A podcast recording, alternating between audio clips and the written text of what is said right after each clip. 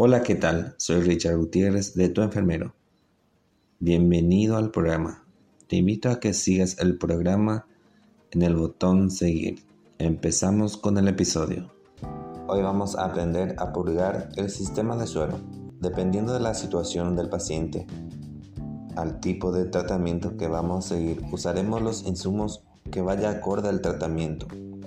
Los sistemas de suero sirven para administrar el suero al paciente, con una llave para regular el flujo de suero. Permíteme presentarle algunos de los insumos más utilizados en los hospitales.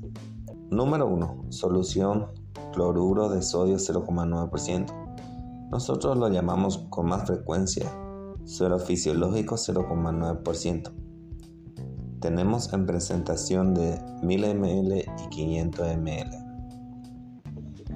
Número 2. Equipo de Volutrol o también llamado Buretrol. Sirven para administrar cantidades pequeñas de soluciones intravenosas a un flujo específico. Número 3. Macrogotero.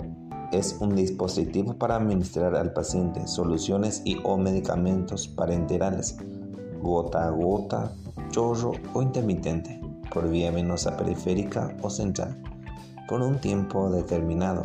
Número 4 microgotero. Se suelen utilizar para suministrar pequeños volúmenes de soluciones en periodos prolongados de tiempo, por lo que su uso puede ser continuo. Número 5. Debemos utilizar guantes de procedimiento. Rótulos para soluciones. Número 7. Regulador de goteo.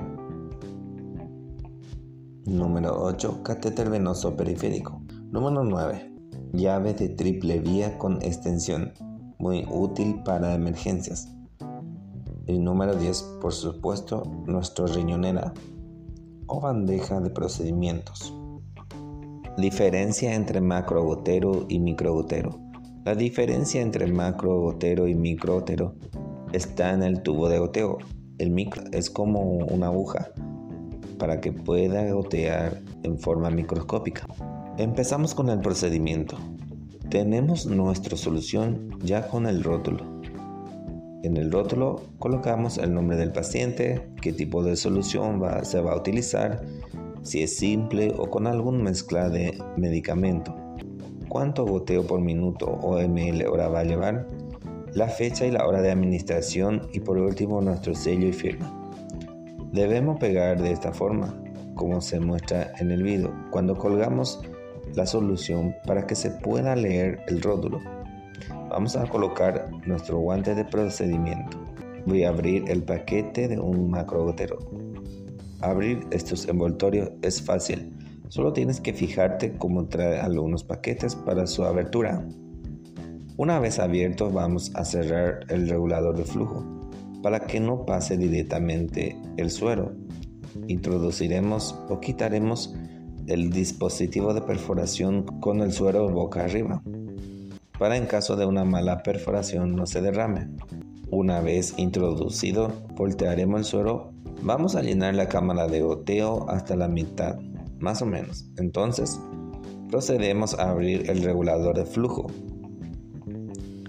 La intención de esta técnica es que no aparezcan burbujas en la manguera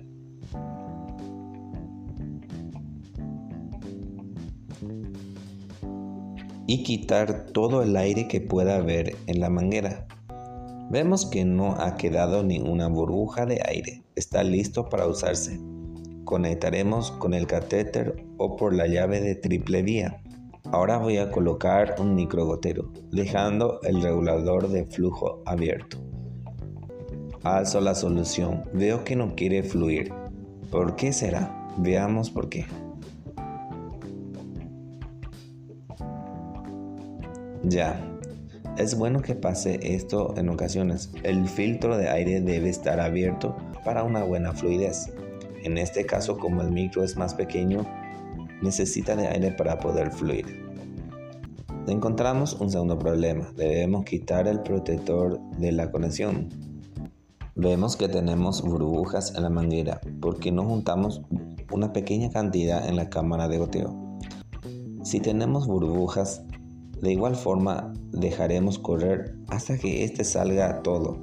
No importa si derramamos un poco de solución,